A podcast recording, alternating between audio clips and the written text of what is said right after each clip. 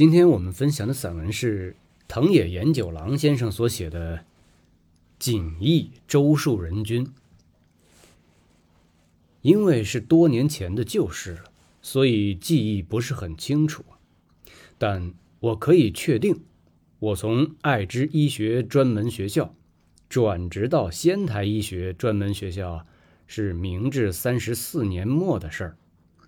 在那之后两年或三年，周树人君作为第一个从中国来的留学生，进入了仙台医学专门学校学习。因为是留学生，不需要参加入学考试。周树人君和一百人左右的新入校生，以及三十多人的留级生一起听课。周军身材不高，脸圆圆的，看上去人很聪明。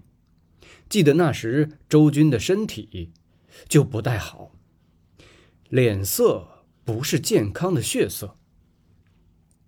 当时我主讲人体解剖学，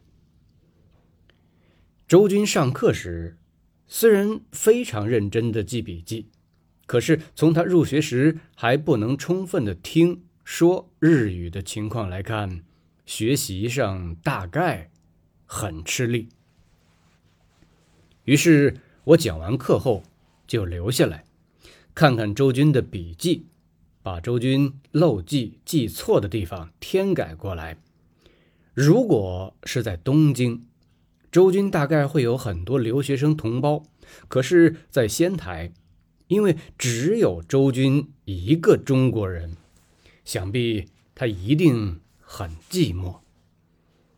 可是周军并没有让人感到他寂寞，只记得他上课时非常努力。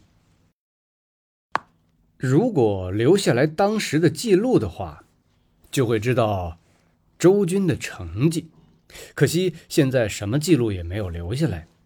在我的记忆中，周军不是成绩非常优秀的学生。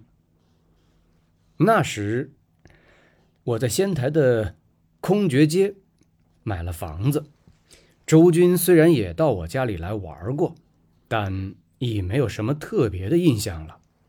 如果过世的妻子还在世的话，或许还可以回忆起一些事情。前年，我的长子藤野达也在福井中学时，主讲汉文的管先生对他说：“这本书上写了你父亲的事儿，你拿去看看。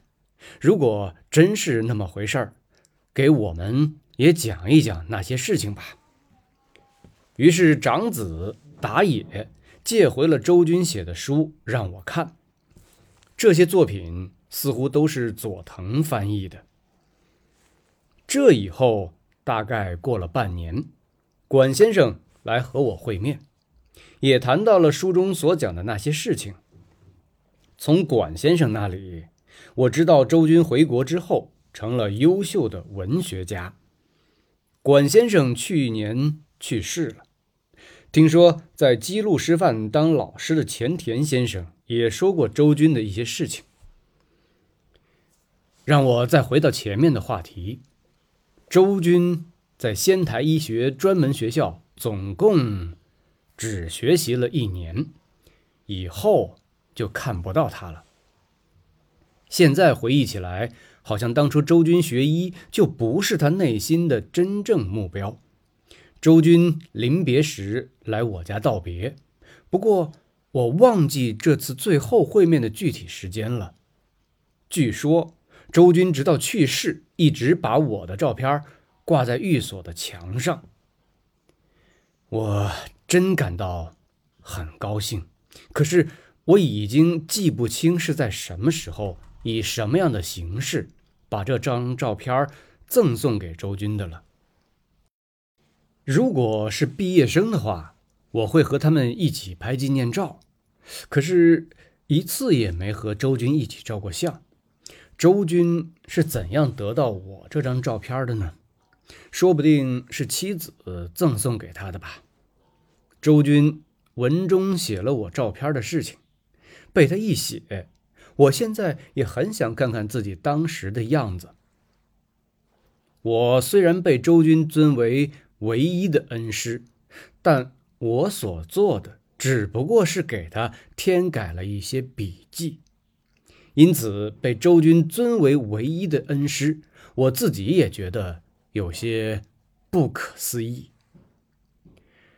周军来日本的时候，正好是日清战争以后。尽管日清战争已过去多年，不幸的是，那时社会上还有日本人把中国人骂为“梳辫子和尚”，说中国人坏话的风气。所以在仙台医学专门学校，也有这么一伙人以白眼看待周军，把他当成异己。少年时代，我向福井藩校毕业的野坂先生。学习过汉文，所以我很尊敬中国的先贤，同时也感到要爱惜来自这个国家的人们。这大概就是我让周军感到特别亲切、特别感激的缘故吧。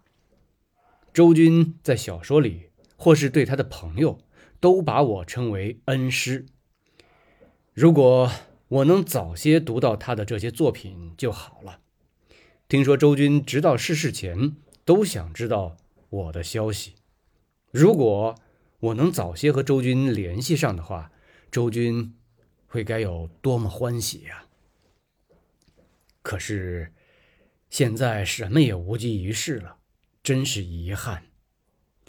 我退休后居住在偏僻的农村里，对外面的世界不甚了解，尤其对文学是个完全不懂的。门外汉。前些天从报纸上得知周军鲁迅去世的消息，让我回忆起上面所说的那些事情。不知道周军的家人现在如何生活？